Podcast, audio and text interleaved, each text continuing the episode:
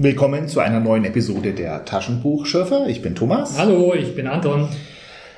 Und heute haben wir ein Werk, auf das ich schon äh, gespannt bin. Vielleicht gibt es was dazu zu sagen. Die Bestie von Bal Sagot. Robert E. Howard, Terra Fantasy, Band 42. Und was machst du, wenn ich sage, ich kann dazu nichts sagen? Dann stelle ich dir Fragen dazu. ja, fang gleich mal an, bitte. Es sind drei Geschichten drin und ein Vorwort. Traditionell überschlagen wir das Vorwort. Du gehst immer nie drauf ein, wenn ich was sage. Deswegen habe ich mich das Vorwort diesmal enthalten. Ah, ich kenne es nicht. Diesmal habe ich es gelesen. Es steht gar nicht viel Wichtiges drin. Der Herausgeber Hugh Walker rühmt darin Robert E. Howard als großen Schriftsteller und zitiert dazu einige Verse von Robert E. Howard. Also Gedichtchen. Gedichtchen. Lyrik, Lyrik von Howard. Ja. Fang an.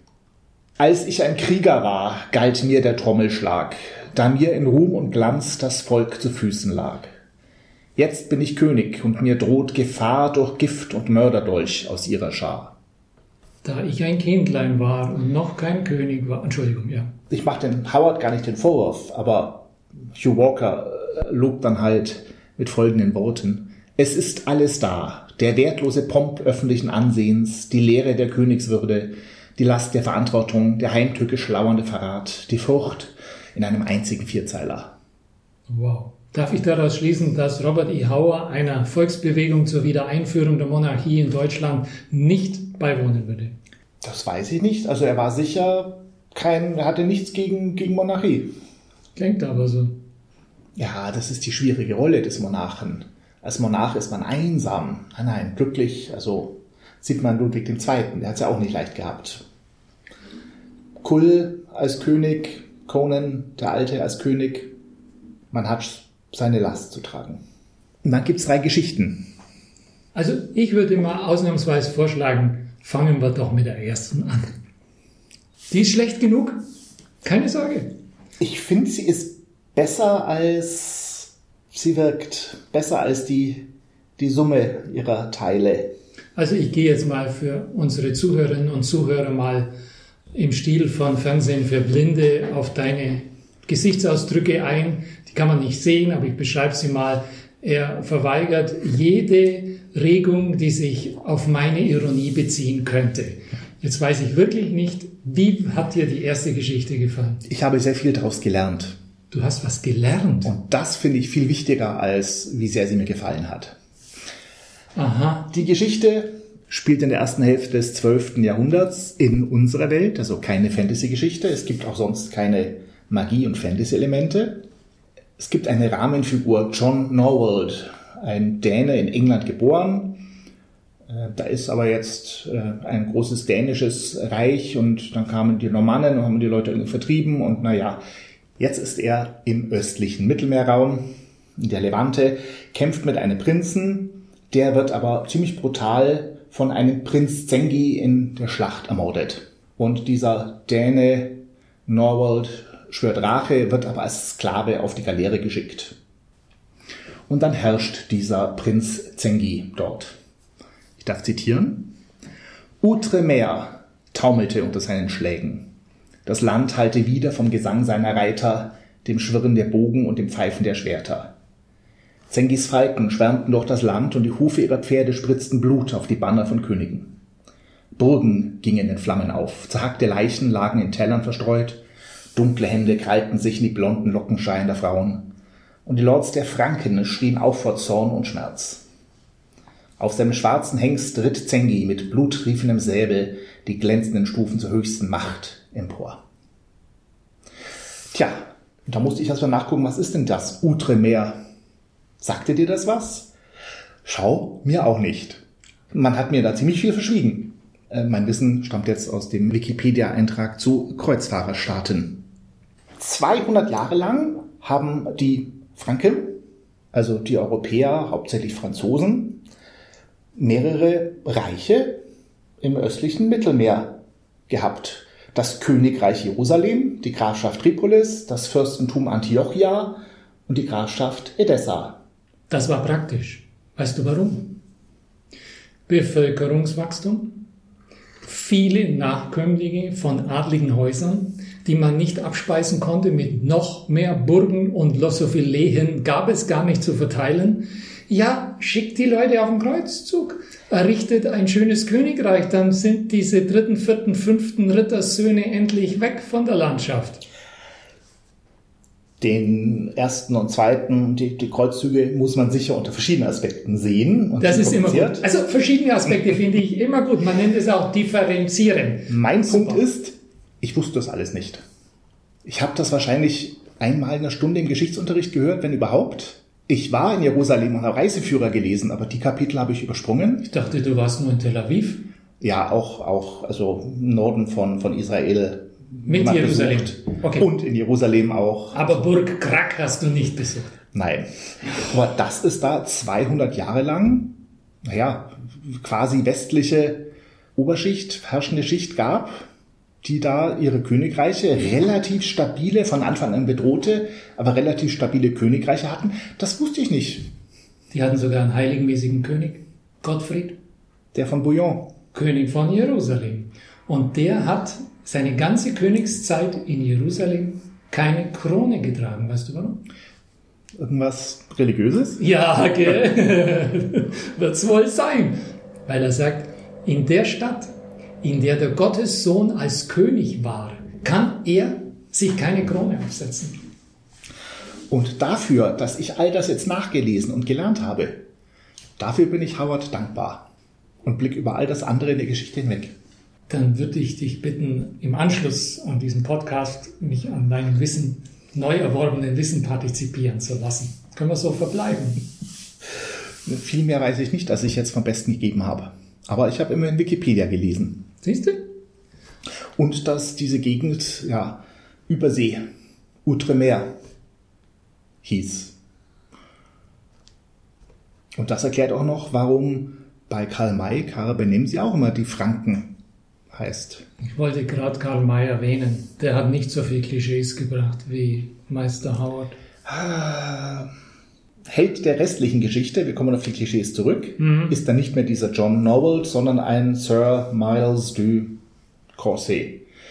Der entlarvt einen Spion dieses Zengi, nimmt dessen Rolle ein. Zengi erkennt ihn allerdings, setzt ihn gefangen, führt dazu seine für tot gehaltene Frau Ellen herbei, um ihn zu verspotten. Dieser Zengi hält sich für super klug. So wie ich diesen Bauern im Schach ziehe, bewege ich auch den Hund, der auf dem Thron in Byzanz sitzt. Aber Miles und Ellen entkommen, finden Unterschlupf in einer Festung. Die Festung wird dann aber belagert von diesem Zengi, der übrigens eine historische Gestalt ist. 1087 äh, bis 1146. Habe ich auch alles gelernt. Begründer der Zengiden-Dynastie, Gegenspieler der Kreuzfahrer. So eineinhalb Generationen vor Saladin, dem Sultan von Ägypten, den Saladin, den ich jedes Jahr in der Schule bei Nathan der Weise mache. Ich sag's dir, das nächste Mal, wenn Nathan der Weise drankommt, dann mache ich das nicht ohne die Kreuzfahrerstaaten. Plötzlich sehe ich mein Urteil über diesen Band war vorschnell. Dieser Zengi besiegt 1144 den schwächsten dieser Kreuzfahrerstaaten Edessa im Norden wird 1146 während einer Belagerung von einem fränkischen Eunuchen ermordet, den er zuvor wegen des Genusses von Wein zurechtgewiesen hatte. Und so auch hier in der Geschichte.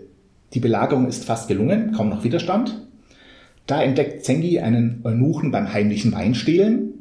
Der bringt ihn aber nicht um, sondern er schickt ihn raus.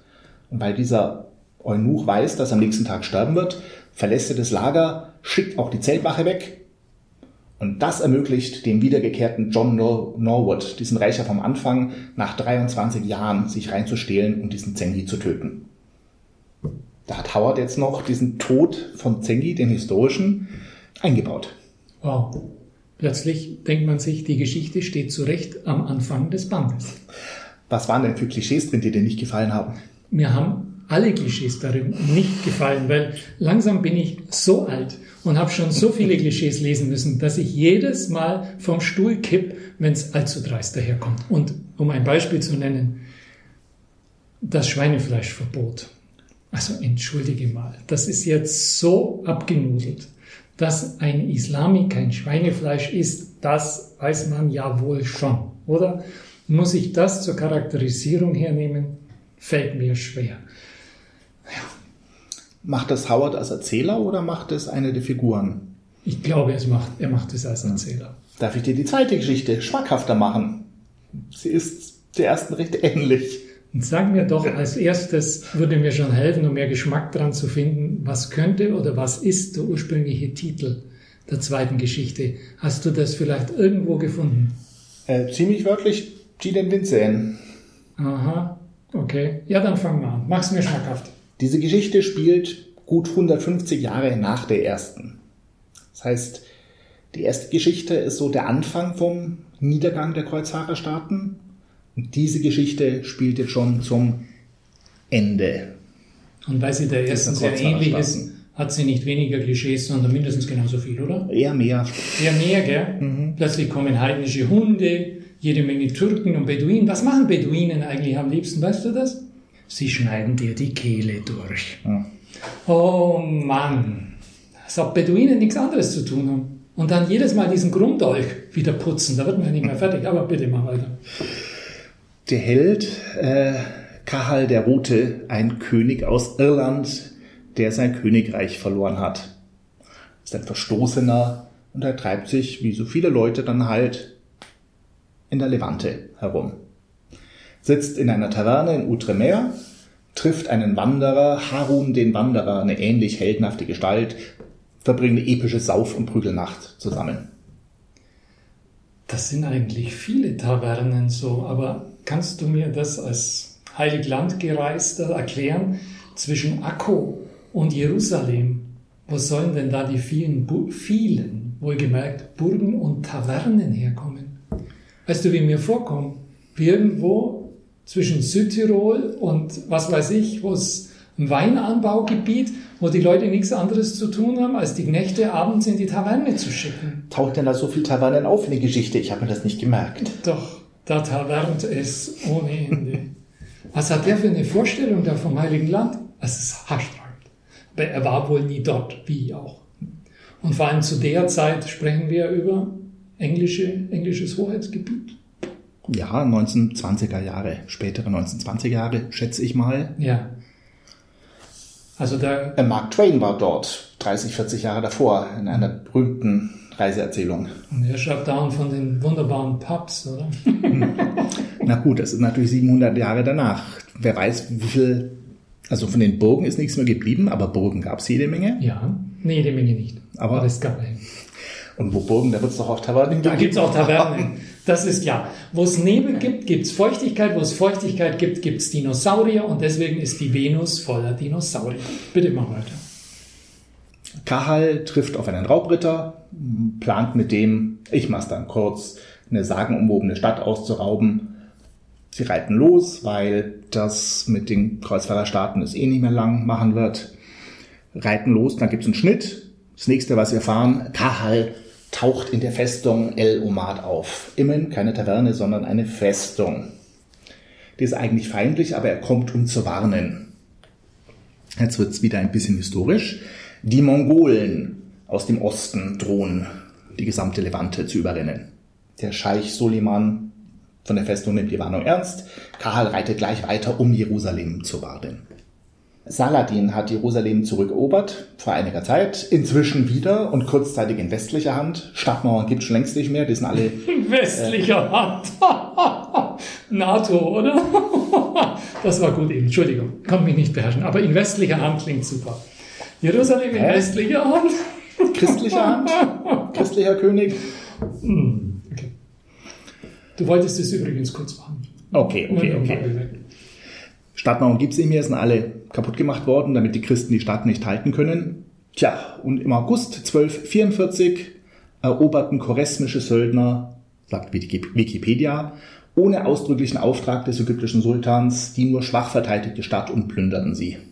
Und diese Plünderung kriegen wir mit. Da sind dabei, es sind eben doch nicht die Mongolen, sondern die Choresmier, die ja die Stadt plündern. Karl der Rote ist dort, dieser Harun vom Anfang ist dort, der jetzt aber Akbar heißen will und sich nicht mehr an den alten Harun erinnert. der in Wirklichkeit bei Bars der Erste ist. Sultan von Ägypten und Syrien 1223 bis 1277. Zu den Verteidigern gehört auch ein maskierter Ritter. Da hätten wir es wieder mit dem Klischee. Maskierte Ritter mit Schweigegelübde und äh, Wulfgar der Däne als dessen Kampfgefährte. Jüngst wiederentdeckt von George Lucas mit dem Mandalorian. Habe ich nie gesehen. Hast du nie gesehen? Nachholen, nachholen. Okay. Also, Kahal wird als Unterhändler zu Baibars, dem Angreifer, geschickt. Der erkennt ihn als seinen alten Spätzle, Saufkumpan, der setzt ihn fest, schickt einen Verräter an seiner Stelle, Kahal entkommt. Da deckt sich das. So ähnlich ist es wie in der ersten Geschichte. Also wenn man erstmal da Gefangener ist, entkommt sich's leicht. Und ähnlich wie der erste hier sich als genialer Schachspieler sieht, sieht auch Baibars sich wie Zengi und sagt, die Menschen sind meine Werkzeuge, die er steuern kann. Klappt aber auch nicht da immer. Also, Baibars arbeitet mit den Choresmieren, Choresmieren, mit den Leuten von dort zusammen, mit den ägyptischen Mamelucken. Gibt eine epische Schlacht, fast alle sterben. Und jetzt wieder ein furchtbares Klischee. Der maskierte Ritter war in Wirklichkeit Lady Eleanor. Und zwar die, just die, die den Kahal, den Roten Irland damals verraten hat und ihn sein Königreich gekostet hat. Hat es aber dann bereut. Naja. Der richtige Titel für die Geschichte wäre gewesen Elinor und Kahal. Aber gut. Mach bitte weiter. Entschuldigung, ich habe dich unterbrochen. Das war's eigentlich schon. Kahal stirbt auch, aber kann wenigstens, wie vorausgesagt, dem Baibars eine Narbe am Auge zurücklassen. Ich finde die gar nicht so schlecht, wieder interessant, bis auf diese Lady Eleanor, die schweigende Ritterin. Die ist echt unnötig und unglaubwürdig. Gemeinhin werden doch diese Geschichten oder vielleicht Howard im Ganzen dem Genre, heißt das Sword and Sorcery, zugeordnet? Ja. Stimmt das? Aber das ist ein sehr weicher, schwammiger Begriff, oder? Ich glaube, das ist keine Sword and Sorcery, sondern das ist das, was Howard eigentlich schreiben wollte. Das ist es eben nicht. Das ist etwas Eigenständiges. Ja. Sind wir uns einig? Wunderbar. Ja, und das wollte Howard eigentlich schreiben. Historische Abenteuer, Fiction. Nur war der Markt da schwieriger reinzukommen. Da konnte er nicht viel verkaufen. Sobald er in diese Geschichten dann einfach ein paar übernatürliche Elemente reingebracht hat, konnte er es an Märkte wie Weird Tales verkaufen. Ja. Die haben es dann gekauft. Dann hat er nur noch diese Fantasy-Geschichten, dann hat er Sword and Sorcery, das Genre, das er vermutlich quasi erfunden hat, geschrieben. Wir prägen natürlich, vielleicht ohne es zu wollen, ein bisschen auch mit unserem Podcast die Terminologien. Und der Begriff, den du eben verwendet hast, historische Abenteuerfiction, das gefällt mir gar nicht. Also tut mir leid. Zu wenig historisch? Kein schöner Terminus. Nimm halt was, ja, irgendwas Eingängigeres. Geschichten in Abenteuergeschichten, aber nicht nur gen generisch von früher, sondern zu ziemlich festzumachenden Zeitpunkten und, und an festen Orten. Ja, Das heißt, die Geografie und die Zeit hat er nicht erfunden. Er hat sie vielleicht falsch dargestellt. Also die Umschreibung klingt jetzt fast, als wärst du Jurist. Wir können ja diese Bezeichnung des Howardschen Kosmos noch vertagen. Aber einen Vorschlag würde ich gerne noch machen und dann gehe ich an die Kaffeemaschine. Wie wäre es mit Eidechsen und Kreuzritter? Statt Sword and Sorcery, Eidechse und Kreuzritter. Manche Geschichten spielen jetzt tatsächlich in Irland. Oder im Großbritannien der, der, der späten Römerzeit. Da gibt's vielleicht Eidechsen, obwohl es ja keine Schlangen in Irland gibt. Ich weiß nicht, wie es um die Eidechsen äh, bestellt ist. Aber Kreuzritter gibt's zu den Zeiten nicht unbedingt in Irland oder Großbritannien. Okay, war nur ein Vorschlag. Also fasst das, glaube ich, ein bisschen zu eng mit den Kreuzrittern. Gibt es denn viele Eidechsen-Geschichten? Ich habe mir das nicht gemerkt. Also in diesem Falle ja. Ah. Also vor allem die zweite. Die dritte Geschichte ist weniger historisch. Vielleicht gefällt sie dir besser. Die Bestie von Bal Sagoth. Äh, Finde ich am uninteressantesten, habe ich am wenigsten gelernt. Spielt früher, Wechsel vom 10. zum 11. Jahrhundert. Der Held ist wieder ein historischer Held, Turlough O'Brien, ein ausgestoßener irischer Clan-Angehöriger, um den es später mal eine richtig gute Geschichte geben wird, in einem späteren Band. Das ist Jack the Ripper. Nein, keine Zeitreisen. Er Doch, ist es. Der heißt nämlich genauso. Black Jack. Nein, Jack the Ripper. Der hieß in Wirklichkeit Jack O'Brien. Ja, Ich bin mir nicht sicher, ob das schon amtlich ist, die Identität von Jack the Ripper. nicht amtlich. Ja, bist du wirklich ein Jurist? Du hast mir das immer verschwiegen. Okay, aber auch dahingestellt. Wir wollen bei, wie heißt der, Talok? Talok bleiben? Turlock. Turlock? Gut. Die Personendarstellung ist übrigens toll. Um gleich mal zu sagen, dass die dritte Geschichte, die Bestie von Balsakos, dass das mir, in- was die Personendarstellung und die, die Plastizität dieser Figuren, mir das ausnehmend gut gefallen. Okay. Ich meine, wir nähern uns hier tatsächlich der Fantasy-Geschichte. Nominell ist es auch was Historisches, aber nicht sehr. Wir haben Monster, wir haben Turlough wird auf hoher See gefangen genommen von Wikingern, äh, gehörnten Gestalten. Damals hatte man Wikinger noch mit Horn, Hörnern verbunden. Zu deren Gruppe auch Athelstane, der Sachse, gehört. Ein alter Gegner von ihm. Schiff kentert, die beiden überleben als einzige, wollen sich äh, zu Tode prügeln am Strand, am weißen Sandstrand der Insel, auf die sie sich gerettet haben. Da kommt eine Frau angerannt, die von einem Vogelsaurier verfolgt wird. Das ist die Stelle, an der habe ich mir gedacht, ich muss dich ansprechen. Hier wäre ein Exkurs zu Lovecraft fällig. Das Meer, der Strand, die bösen Gestalten. Also für mich war das weit weg von Lovecraft, weil der Saurier nur klein war, also halt, also gut, also über menschengroßer Vogelsaurier, schlimm genug, aber Palmen und weißer Sandstrand, das ist doch also weit weg von Lovecraft, kein bisschen Nebel. Mir ist das an anderer Stelle auch aufgefallen, dass die Beschreibung im Anlauf auf das Auftreten eines Bösewichts, die ist beim Howard so steil und geht so weit hoch, dass ich am Gipfel der Beschreibung enttäuscht bin, wie klein das Monster eigentlich ist. Die Monster in der Geschichte sind alle enttäuschend. Ja, Also der kleine Flugsaurier, der ist ja nur zum als Scherz da oder halt, uah, Saurier. ja, Und später auf dem Höhepunkt gibt's das große Monster äh, aus dem Titel der Geschichte und auch das spielt eigentlich keine, keine echte Rolle. nee. Seltsam, oder? Also es ging dir auch so. Das ist mir aufgefallen. Hat mich nicht gestört. Mhm. Die junge Frau ist Brunhild, Tochter des Seekönigs. Tochter von einem Seekönig der Orkneys. Wo, auf die Orkneys will die, äh, muss ich die verorten. Da kommt sie her. Ach, da kommt sie her. Hey, wenn der Das Sachse, habe ich nicht kapiert. wenn der Sachse eine Irre äh, sich äh, hier in die Südsee verschlagen werden, dann kann die Brunhild da auch hin verschlagen werden. Genau. Aber die Geschichte halte ich für weniger historisch interessant. Ähm, wir haben hier wieder eine heruntergekommene Zivilisation mit abergläubischen Wilden, der alte Topos.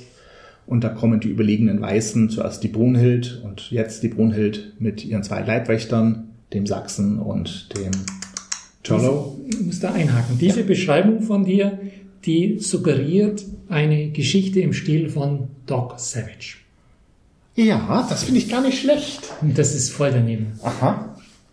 Wir sind hier in einer Stimmung, aus der hätte Richard Wagner eine Oper gemacht. Und Richard Wagners Opern sind ja eigentlich, wie jeder weiß, keine Opern, sondern das ist Musikdrama.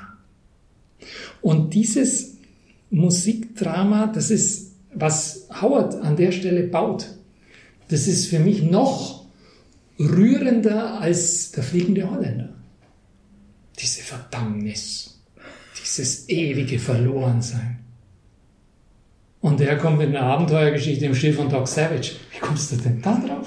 Ich weiß jetzt nicht ganz, ob du das wirklich ernst meinst. Also ich habe nicht an Doc Savage gedacht, aber ich Okay, jetzt wieder Fernsehen für Blinde.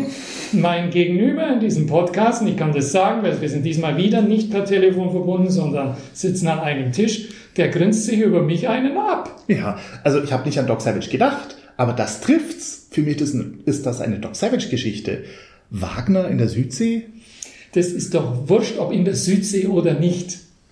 Das eingeborenen Volk, wo die Weißen kommen, um es zu retten? Da geht's um Emotion. Wer, wer von denen hat gleich wieder Emotionen? Äh, pure Emotion.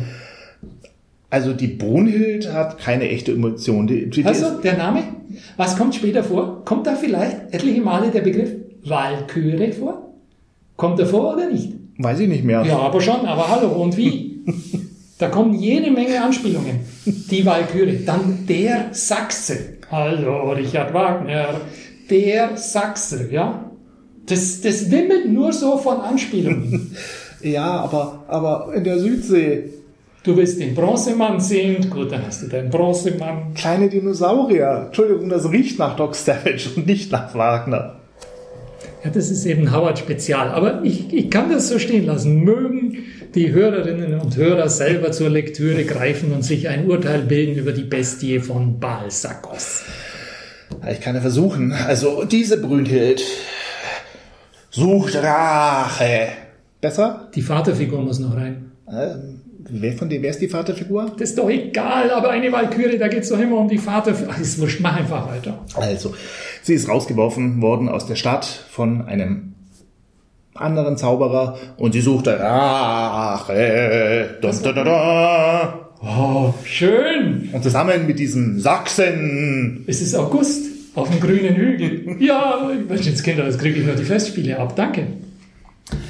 Gehen sie zurück in die Stadt und naja, die wankelmütigen Eingeborenen dort ähm, laufen hier zur Seite von Brünhild über als der neue Herrscher, der gar keinen Namen hat, egal, im Zweikampf getötet wird.